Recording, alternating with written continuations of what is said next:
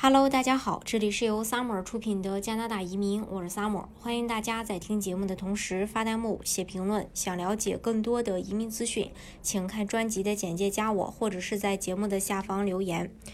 呃，加拿大的移民部最近发布了一篇文章，题目叫做《加拿大如何在今年实现四十点一万移民目标》的一个文章分析。分析指出，加拿大未来一年将会通过哪些途径去完成移民配额，以及加拿大移民申请人面临的机遇和挑战分别是什么？那加拿大在二月十三日的时候，呃，联邦移民部通过快速通道对境内呃两万七千三百三十二名加拿大经验类候选人发出了邀请，然后分数是七十五分，这个大家都知道。嗯，加拿大。当时选择境内经验类申请人的主要原因有两个：一，百分之九十的经验类申请人已经居住在加拿大境内。加拿大的移民部表示，在疫情期间，约有百分之九十的加拿大经验类别的候选人居住在加拿大境内。因此，从疫情防控的角度来说，邀请境内申请人比邀请海外申请人更加安全可控。一般来说，候选人在收到移民邀请之后，都需要进行一系列的步骤才能完成移民的程序，其中包括收集和递交文件、获得无犯罪记录证明以及体检证明、提交生物采集信息等等。在加拿大旅行限制尚未开放的情况下，境外申请人想要完成这些步骤，呃，完成这个移民申请，无疑比加拿大境内申请人更加困难。第二，研究表明，境内经验类申请人将更快地融入加拿大劳动力市场。归根结底，加拿大政府在扩大移民配额、欢迎更多的移民申请人成为永久居民最重要的目的，还是为了加速后疫情时代经济的恢复。而已经有加拿大本地工作经验的，呃，候选人，无疑成为了移民的最佳选择。就像移民部长所说的，这些已经在加拿大定居并拥有宝贵本地工作技能的候选人们，已经在回馈着加拿大的社区。他们正在努力为加拿大的经济做出贡献，并且已经准备好在加拿大继续自己的未来。另外，移民部在年初举行这么大规模的抽签的主要原因，还是他们希望能够尽快的处理更多的永久居留申请，以确保这些候选人能够。呃，纳入到二零二一年度的四十点一万移民目标当中。在二零二一年度四十点一万移民配额当中，加拿大的移民局的分配比例是这样的：百分之六十的是经济类移民，百分之五十的是家庭团聚类移民，百分之十五的是难难民。呃，然后移民局最新的新闻指出，二十三点二五万经济类移民目标中，绝大多数人都可以通过加拿大境内申请人来弥补。作为补选，还可以接纳一部分目前不受旅行限制的部分境外技术移民申请人。另外，家庭团聚类的申请人不会受到疫情限制的影响，因此十点三五万团聚类别的移民目标也能够在二零二一年达成。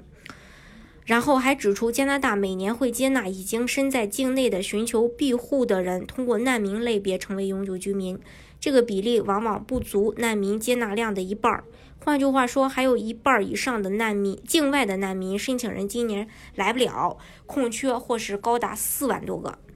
鉴于旅行禁令的持续，移民部想要实现难民接纳目标无疑是困难的，因为大部分难民申请人都来自于加拿大境外。还有，移民部可以通过为有加拿大工作经验的申请人创造新的经济类移民途径来。补足部分空缺，比如说加拿大政府在疫情期间为那些奋斗在医护一线的寻求庇护者们提供了一条名为“守护天使”的快速通道。当然，更加简单高效的方法则是可以直接通过扩大家庭团聚和经济类移民来补足、补及这个剩余的空呃空缺。那所以，快速通道申请人呃接下来的呃在接下来的两个月呢，就显得十分的关键。如果加拿大移民部希望在今年通过快速通道完成尽可能多的移民配额任务，那么就需要在四月份之前捞出更多的境内申请人。因为快速通道的审核时间是六个月，并且申请人收到邀请递交正式申请的时间是九十天。快速通道在去年发放的邀请数量是十万七千三百五十份。其中呢，二零二零年的五月份后收到的呃邀请的候选人，如果能顺利获批，那么就可以纳入二零二一年移民计划当中。这也就意味着，如果移民局能够在接下来的两个月再发三万个邀请，每轮大概五千人，再发六轮，那么就能实现十点八五万年度的目标。然后。这个实现的目标的这个机会就比较大了。除了快速通道实现配额目标以外，移民局还可以通过省提名来吸纳八万零八百名新移民，通过联邦试点再吸纳一万五千五百名新移民。魁北克也会在今年迎来大概三万名新移民。但是除了 AIPP 之外，大多数其他经济类移民的处理速度通常都需要六个月。对省提名普通的通道而言，部分审理时间甚至长达两年。所以，移民局要实现配额目标，必须要降低门槛。除了降低门槛之外，加快非特快入境申请的审批时间也至关重要。基于目前在加拿大境内合格的申请人数太少而难以实现移民目标的事实，移民局进行了一个大胆的预测：联邦和各个省移民部可以在疫情期间临时放宽其申请的资格要求，比如说可以将通常需要十二个月境内工作经验的需求缩短到六个月，从而使更多的人在二零二一年有机会入池申请加拿大的永久居民。总体来说，虽然四十点一万的移民目标似乎令人。望而生畏，但是移民局在历史上曾经完成过很多项的艰巨任务，毕竟七十五分能够获邀这种事儿已经发生了。那如果移民局下定决心的话，也相信这个四十点一万的目标是能够实现的。